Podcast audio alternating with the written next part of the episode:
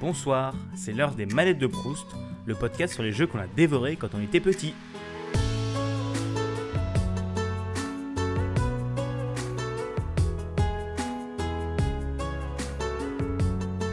Bonjour à tous et bienvenue pour ce sixième épisode des manettes de Proust. Aujourd'hui, j'accueille Shambhala pour qu'il vienne me parler du jeu de ton enfance, comme d'habitude j'ai envie de dire, qui est Burning Ranger. Alors c'est un jeu qui est sorti en, le 26 février 1998 au Japon et en 1998 en Europe. J'ai pas de chiffres beaucoup plus précis. C'est un jeu qui a été édité par Sega et développé par la Sonic Team. Il est sorti sur la fin de vie de la Dreamcast et exclusif à cette console. Il n'y a pas encore eu de réadaptation. Il a de plutôt bonnes notes sur les plateformes où j'ai pu en trouver, mais j'ai aucune idée sur les chiffres de vente. Pour tout vous dire, j'ai eu beaucoup de mal à trouver déjà ces quelques informations. euh, Enfin, j'ai eu du mal à trouver plus d'informations que ça sur ce jeu. Allez, maintenant, je vais vous laisser directement avec l'épisode et, et on se retrouve après. Allez, salut tout le monde. Du coup, j'espère que cette euh, première partie un peu factuelle euh, vous aura plu. Euh, maintenant, je suis avec Shambhala. Bonjour à toi. Salut. Et euh, aujourd'hui, c'est lui qui va nous parler de Burning Rangers. Alors, tout d'abord, euh, est-ce que tu peux te présenter? Oui, euh, bah Shambhala donc, principalement blogueur maintenant, j'étais rédacteur avant sur quelques sites. Maintenant je suis essentiellement blogueur. Mon blog qui s'appelle H2G3 donc. J'ai 30 ans. Je joue depuis beaucoup trop longtemps, j'ai dû commencer vers 4 ans. Et qu'est-ce que je fais sur internet? Eh bien, je cherche à peu près tout ce qui peut se rapporter de près ou de loin au jeu durant mon temps libre. C'est-à-dire que je lis beaucoup trop, j'apprends beaucoup trop et euh, je fais des trucs dans mon coin. Et j'essaie d'en partager un maximum. D'accord. Eh bien, parfait. Du coup, dans la description, euh, ou alors, euh, si jamais votre application de podcast ne permet pas d'ouvrir les liens, du coup, sur le site web, vous pourrez retrouver le lien vers, bah, vers ton blog, si vous voulez aller Yes. checker un peu plus ton travail. Alors, du coup, je vais commencer. Je vais te poser une première question. Mhm. Pourquoi est-ce que tu as choisi ce jeu? De prime abord, j'avais pensé parler de Metal Gear, de Zelda, de tous ces jeux pas très très connus qui sont dans absolument tous à peu près nos parcours de joueurs. Et puis je me suis dit qu'il valait mieux parler d'un jeu plus méconnu, peut-être plus obscur, un jeu qui me plaît beaucoup, qui a eu beaucoup d'influence sur moi aussi, mais qui a été bah, forcément beaucoup moins joué parce que la Saturn c'était une console euh, au final qui s'est rapidement fait déborder par Sony, on va dire, pour rester poli. Euh, et donc voilà, je pensais qu'il valait mieux essayer de parler de, de cette époque où la Sonic Team euh, a essayé de faire autre chose que Sonic et s'est un peu cassé les dents, plutôt que de ressasser un truc sur des jeux dont on parle pratiquement tous les jours en fait.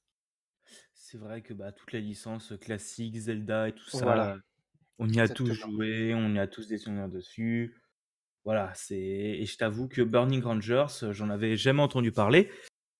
Bon, je t'avoue que je suis pas de la même forcément de la même génération de toi. hein, Oui, j'ai- forcément, c'est J'ai c'est le genre de choses qui... j'ai 12 ans de moins que toi, Ouais. donc euh, à cette époque-là, j'étais pas né, mais euh, ah dés- désolé, désolé si je t'ai donné un coup de vieux là. Un peu, un peu, mais ça va, je le vis bien. en tout cas, euh, voilà, donc euh, merci de, de nous parler de ce jeu un peu méconnu. Mhm. Alors, euh, comment est-ce que tu as reçu ce jeu euh, ou comment est-ce que tu as entendu parler du jeu euh, en général? Eh ben, je ne m'en rappelle pas, en fait, euh, puisque c'était à l'époque... euh, ma Sega Saturn, je l'ai eu d'occasion. Euh, à l'époque, la PlayStation 1 était déjà sortie, donc c'était euh, probablement sur le déclin de la Saturn que j'ai eu la console, et je suis incapable de me rappeler comment j'ai eu le jeu entre les mains. C'était très certainement un cadeau d'anniversaire ou de Noël, un truc comme ça. Et euh, donc voilà, je- j'en ai entendu parler. Bah après, je me souviens avoir lu des trucs dessus dans les magazines de l'époque, quoi. Mais j'étais pas encore ni assez vieux pour m'acheter mes propres jeux, ni euh, spécialement au fait des sorties. Donc, euh, enfin, j'ai dû me retrouver avec dans les mains vraiment par hasard. Et une fois que j'ai été scotché dessus, euh, j'ai pas décroché, quoi. D'accord, d'accord. Ouais, donc c'est c'est le genre de jeu qu'on reçoit à un anniversaire. euh, on sait Exactement. plus on sait plus quand, mais on on, on y a passé du temps et, et Voilà. c'était Et on se rappelle c'était- toute notre vie. ouais, c'est ça, c'était des bons souvenirs et c'était vachement cool. Ouais, ouais. Alors du coup, euh, qu'est-ce que tu penses, heu, bah, de ce jeu, de Burning Rangers? Beaucoup de choses. Heu, je saurais pas trop, heu, par quel bout le prendre.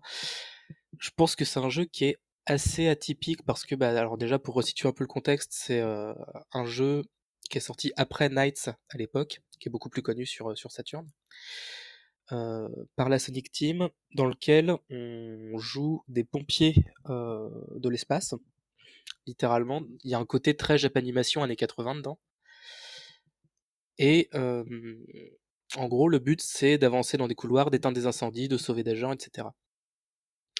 Donc déjà, ce qu'on peut dire sur le jeu, c'est que c'est pas un postulat, qui est très répandu parce que, bah, des jeux de pompiers, à part, il y en a eu un sur Super NES qui était par Human Entertainment, c'était Fireman, je crois. Il y a eu une suite sur PS1, mais c'est vraiment pas la majorité, de l'espèce, quoi, même s'il y a des quelques simulations, et cetera. Le côté, hyper japanime, hyper, assumé, était aussi pas très répandu. C'était encore les débuts de la 3D.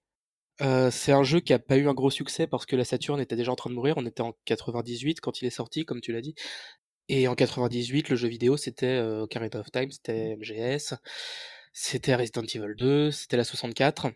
Heu, à la fin de l'année, ça a été la Dreamcast, donc heu, Sega commençait déjà à tirer ses dernières cartouches sur Saturn, à évacuer pour, heu, laisser la place au reste et ce que je pense de jeu, c'est qu'il a énormément de mécaniques, qui étaient en avance sur leur temps, qui ont pas forcément été réutilisées de la même manière, mais qui auraient été réutilisées, comme système narratif aujourd'hui.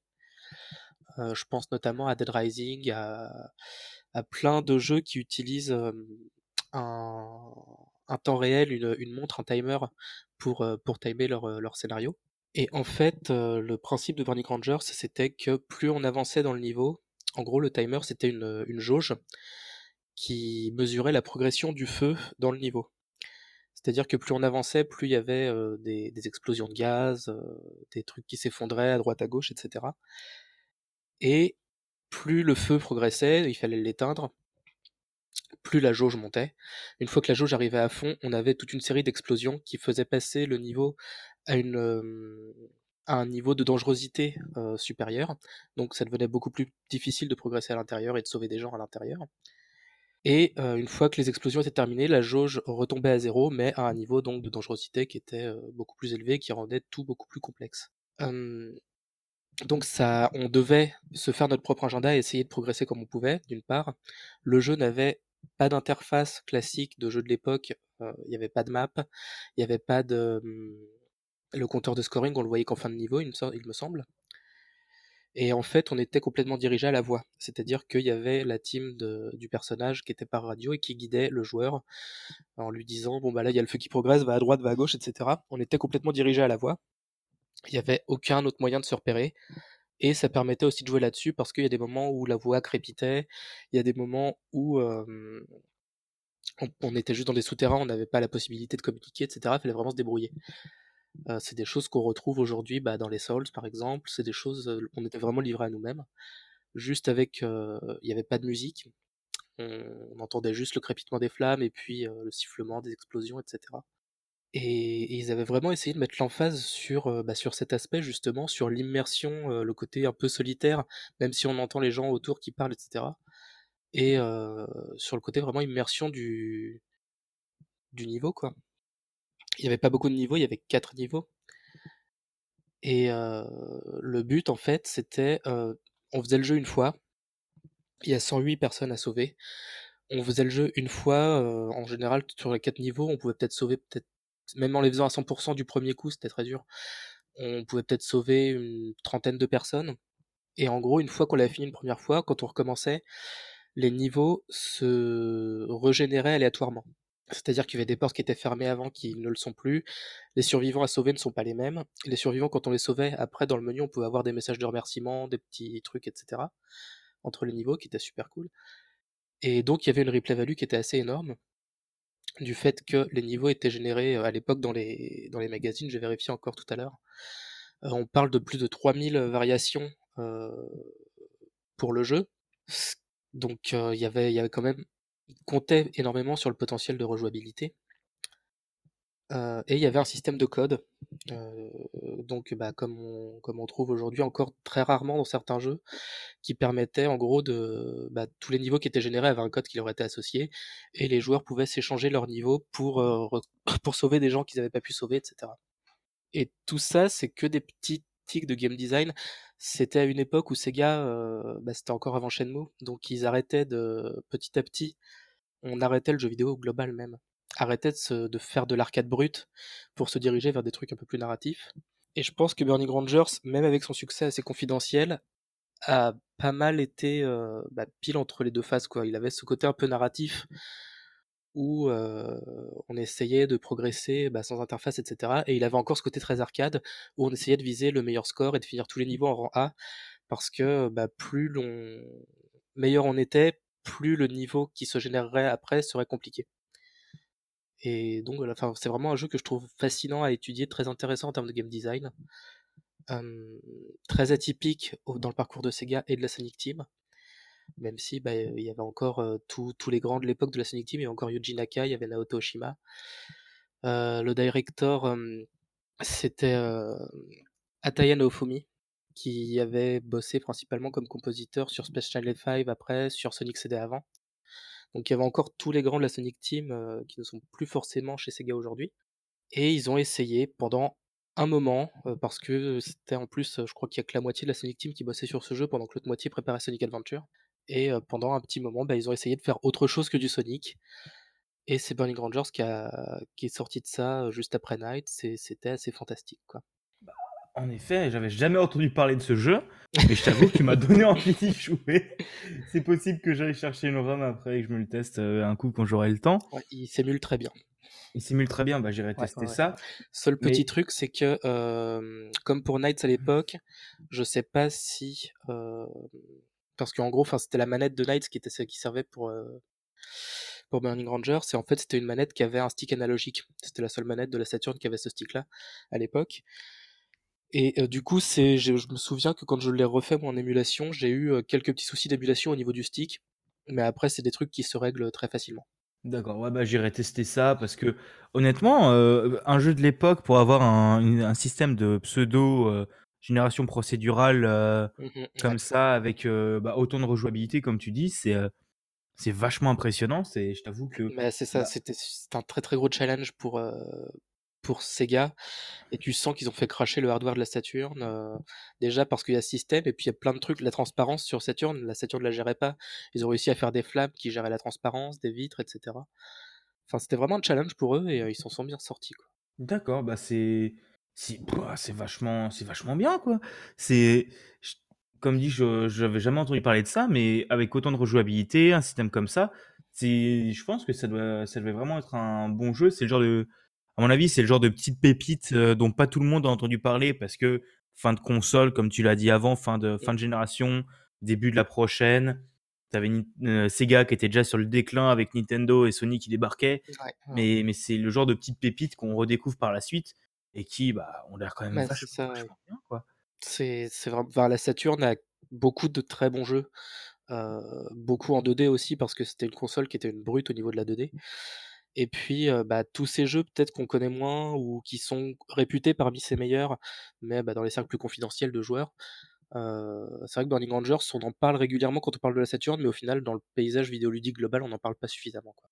D'accord, ouais, bah, c'est comme dit, heu, bon, je t'avoue que je pareil, la scène Sega, j'ai, heu, j'y joue je connais très peu parce que, Mmh. heu, bah, pour moi. Sega Sega, c'est Sonic et heu, Voilà, c'est normal, heu, heu, c'est c'est déjà, c'est pas ma génération. Sega, c'est Sonic et heu, et je suis plutôt Sega, team heu, Mario et. Nintendo donc heu, Le Sega post-hardware, déjà, c'est beaucoup plus compliqué, de l'apprivoiser parce que, bah, il y a quand même pas mal d'errance, hein et puis, puis tous les Sonic, enfin Sonic Heroes et cetera, on va pas revenir dessus, mais bon, ils ont pas eu spécialement de gros succès publics et même si Sega a encore aujourd'hui de très fortes licences, ils ont un petit regain d'intérêt ces dernières années, mais c'est clairement, ouais, c'est disons qu'on sent, comme tu dis, cette, cette coupure de génération entre ceux qui les ont connus peut-être plus dans les années 90 quand ils faisaient encore des consoles et ceux qui les ont connus plus tard.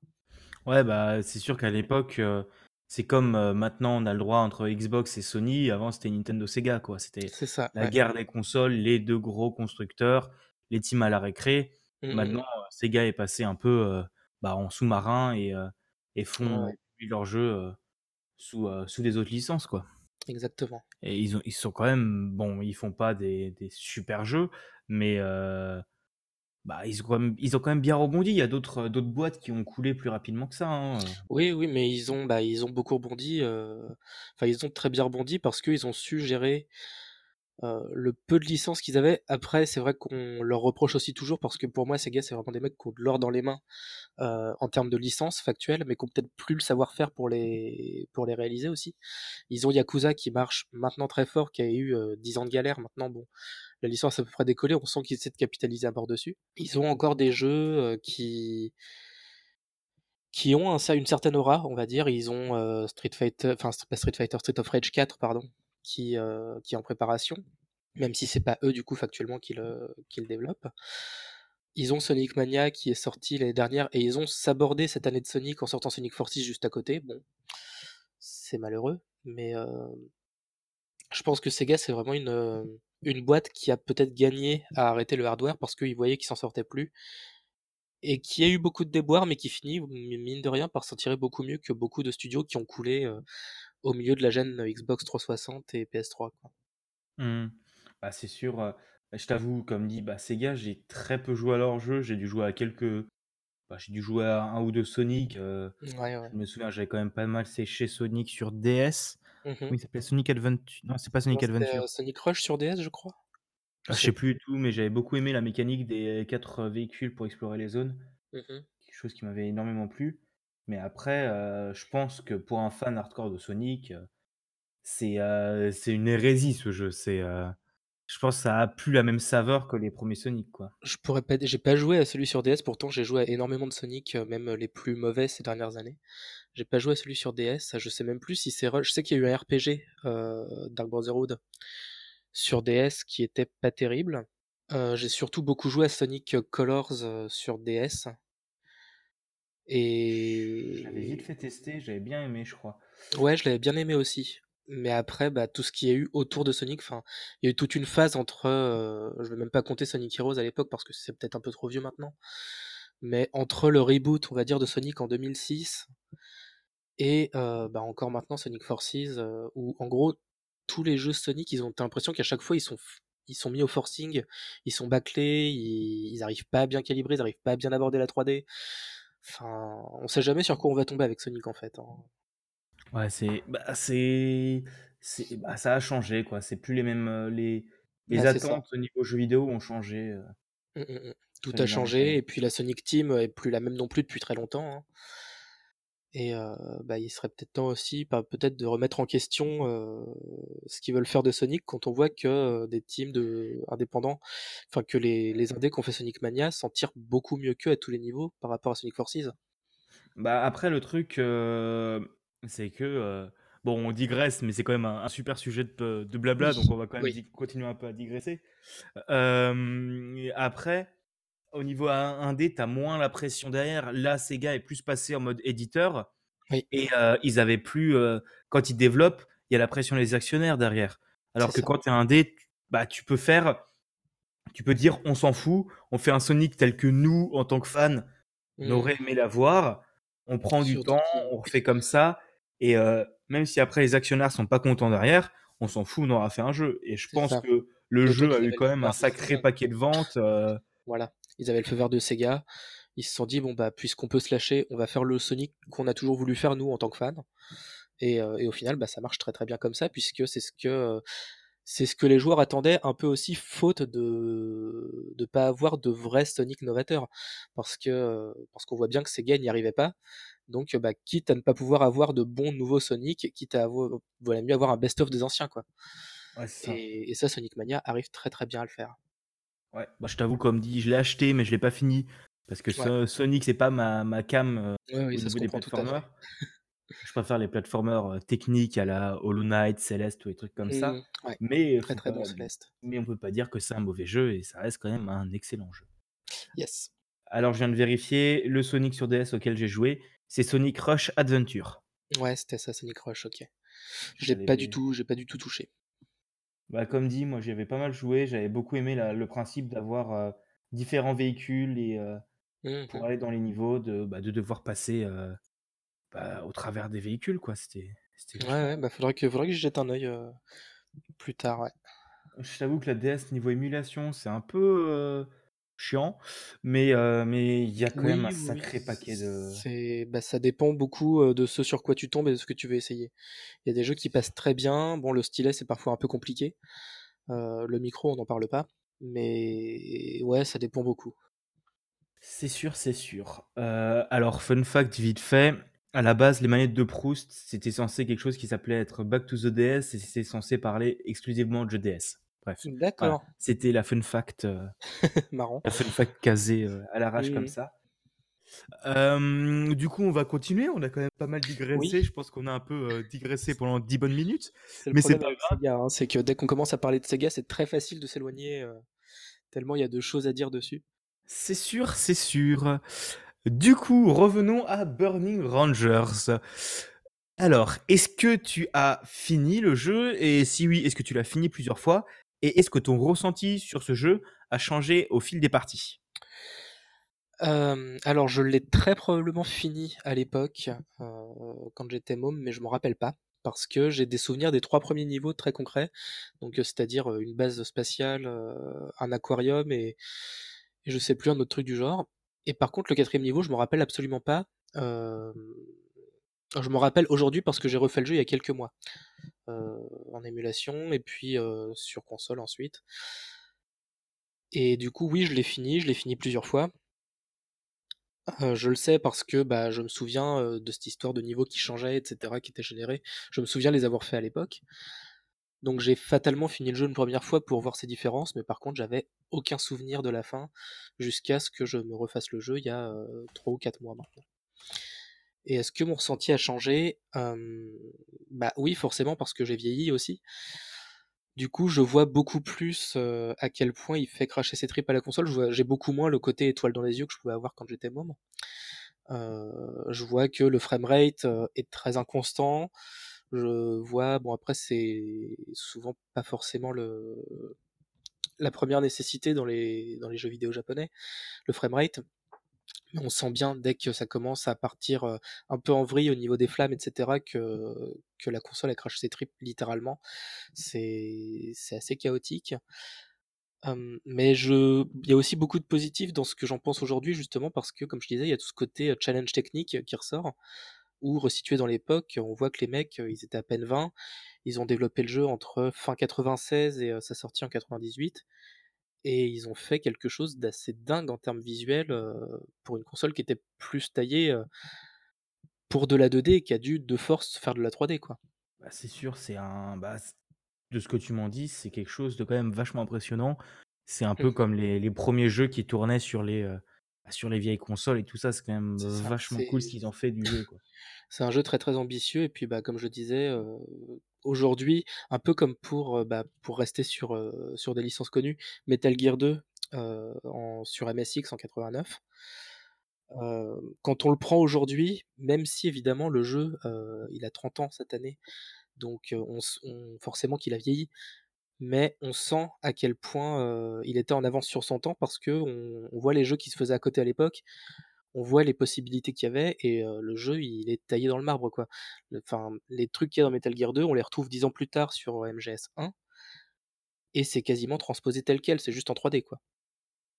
Et Burning Rangers, il y a beaucoup de ça, c'est-à-dire que quand, j'y joue aujourd'hui Je vois la prouesse technique de l'époque, même si bon, bah, on est forcé de reconnaître que oui, le gameplay, heu, c'est plus exactement ça, que visuellement, bah, c'est de la Saturn, donc c'est beaucoup de bouillie de pixels et il faut faire de très gros efforts d'imagination pour se rappeler que c'est des visages et cetera. Mais, heu, il y a quand même une certaine prouesse qui est pas négligeable. D'accord. D'accord, d'accord. Du coup, heu, même si tu m'as que, il y avait pas énormément de musique, c'était plus l'ambiance sonore du jeu qui était impressionnante. Mmh mh. Est-ce que, heu, il y a une musique qui t'a marqué et du coup, si tu devais retenir une musique, laquelle prendrais-tu? Et ben, justement, comme il y a pas énormément de musique, je vais choisir la seule qui s'impose et la plus connue. qui est celle du, menu principal, du main theme en fait, qui s'appelle Burning Heart, je crois.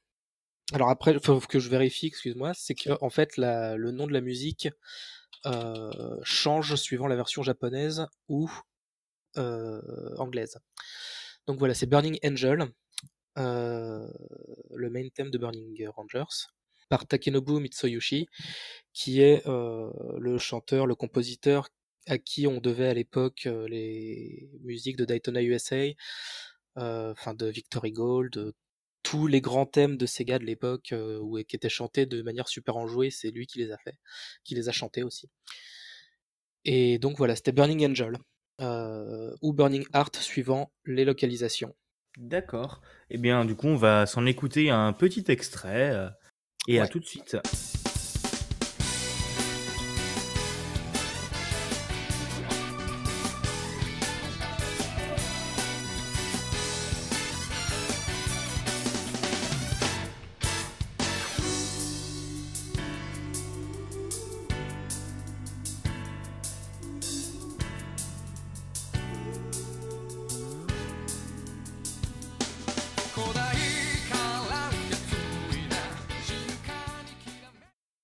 Du coup, j'espère que cet extrait vous aura plu. Euh, le lien pour écouter la musique sera, comme d'hab, dans la description de l'épisode ou sur le site web, comme d'habitude. Du coup, on arrive aux deux dernières questions. Est-ce que tu penses que si tu y rejouais maintenant, sans y avoir jamais joué, et que tu découvrais le jeu actuellement, bon, s'il était peut-être avec les meilleurs des, meilleurs graphismes, des soucis techniques un peu, enfin pas les soucis techniques, mais remis au goût du jour, mmh est-ce que tu penses que ton avis sur le jeu changerait? Mmh, mmh, Non. Non, parce que c'est un jeu qui, même avec tous les soucis techniques qu'il peut avoir, garde un contexte qui est assez atypique et qui me parle beaucoup. je veux dire, comme je disais, toute la Japanime années 80, etc., c'est complètement ma cam c'est un jeu aussi, je pense, qui gagnerait à être retransposé aujourd'hui, soit remasterisé, soit remaké, soit rebooté, soit une suite même carrément. Parce que c'est un jeu qui, est né de l'ambition de, des devs de l'époque de faire autre chose que des jeux où on tue tout le monde et ils voulaient faire un jeu où on sauve des gens. Et en fait, ça rentre complètement dans les canons des tendances actuelles. Donc je pense pas que mon avis serait très différent. J'ai toujours été intéressé par, par les jeux un peu atypiques, qui proposent des trucs un peu différents, où il faut faire autre chose que, que juste ce qu'on nous propose de faire dans tous les jeux. Et je pense que c'est plutôt un jeu que même aujourd'hui je me jetterai toujours dessus. que la réalisation soit plus ou moins correcte au final, parce que c'est vrai que même les jeux cassés, j'y joue sans trop de soucis, donc ça me poserait pas de soucis vraiment. D'accord, d'accord. C'est vrai que je pense que, bah, vu ce que tu m'as raconté, j'ai quand même vachement envie d'y jouer et c'est possible que j'aille y jouer et que, bah, je vous dirai mon avis, Je suis très curieux de savoir ce que tu en penseras du coup. je vous dirai mon avis, peut-être, je vous mettrai un petit extra un petit commentaire, au moment du montage ou un truc comme ça, on verra. Puisque, hein, pour info, l'épisode est enregistré le 26 février, mais ce sera pas diffusé avant avant avril, je pense. Donc, voire mai. Donc, donc l'épisode est enregistré à l'avance. C'est possible que j'ai eu le temps de finir le jeu trois fois avant. C'est bien de se laisser du temps. ah, c'est surtout que euh, j'ai du temps. j'ai beaucoup trop de temps et beaucoup trop de personnes. Enfin bon, du coup, on va finir par une dernière question. Est-ce que tu aurais une anecdote à raconter sur ce jeu euh, et sur ton expérience avec ce jeu? Alors oui, c'est-à-dire que en fait, ce jeu, auquel j'ai énormément joué quand j'étais môme un jour je ne l'ai plus eu. C'est-à-dire que, un jour le jeu a juste, enfin j'avais encore la boîte, j'avais plus le CD, impossible de remettre la main dessus. du jour au lendemain, c'est pas le genre de jeu qu'on aurait pu me voler, comme ça se faisait beaucoup à l'époque, parce que personne n'avait de Saturn en fait c'est pas non plus le genre de jeu auquel je faisais pas attention, donc je sais pas, peut-être, à l'époque, je me souviens d'un déménagement, peut-être que c'est là-dedans qu'il est parti. Peut-être qu'il s'est coincé je ne sais où. Bref, j'ai paumé le CD du jeu. j'avais toujours la boîte Et en fait, je n'ai pas pu y retoucher pendant bah, un petit 15 ans, quoi, parce que je gardais la boîte, mais je j'ai jamais remis la main sur le jeu, en fait. Et du coup, bah, quand j'ai pu remettre la main sur le jeu, je l'ai racheté sur internet. Je l'ai racheté complet, du coup, j'ai toujours une boîte vide qui me sert à rien, mais j'ai récupéré le jeu. Et dès que je l'ai racheté, bah, je l'ai remis dans ma Saturne, et puis bah, c'était comme au premier jour. Hein. D'accord, d'accord. Donc en tout cas, merci beaucoup de nous avoir raconté ton expérience sur Burning Rangers. C'est un plaisir. J'espère que comme moi, vous aurez eu envie d'aller jeter un coup d'œil à ce jeu. Euh, du coup, euh, bah, merci à toi d'avoir participé. C'est vachement, vachement intéressant et vachement intéressant de, bah, de parler de Sega, un peu tout ça. Oui. Et euh, du coup, est-ce que tu veux, est-ce que tu as un mot de la fin pour finir cette interview et... Un mot de la fin, non, mais n'hésitez pas à être curieux envers les vieux jeux. Euh, envers les plus récents aussi, parce qu'il y en a énormément qui méritent, hein, je pense notamment à tous les indés, etc. Mais euh, n'hésitez pas à aller chercher tous les jeux euh, sur toutes les consoles dont on parle jamais. Parce qu'il y a des trucs dedans où vous imaginez pas ce qu'il peut y avoir. D'accord, d'accord. Donc voilà, merci à toi et, je, et du coup je te dis à la prochaine. Hein, ouais, à la prochaine, merci de m'avoir invité. Eh bien, de rien. Allez, salut. Salut. Voilà, j'espère que cet épisode euh, vous aura plu. Merci à tous de l'avoir écouté.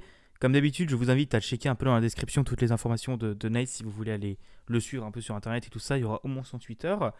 Et euh, si jamais l'envie vous prend, euh, vous pouvez laisser une note sur le podcast, sur iTunes ou la plateforme sur laquelle vous écoutez, nous laisser un commentaire. Vous pouvez aussi me, me vos remarques sur Twitter, Bigaston, suivre mes podcasts sur pod de Bigaston. Et moi, je vous dis à dans deux semaines pour euh, l'épisode 7 des manettes de Proust avec euh, encore une fois un épisode riche en souvenirs et en nostalgie. Allez, à dans deux semaines. Salut tout le monde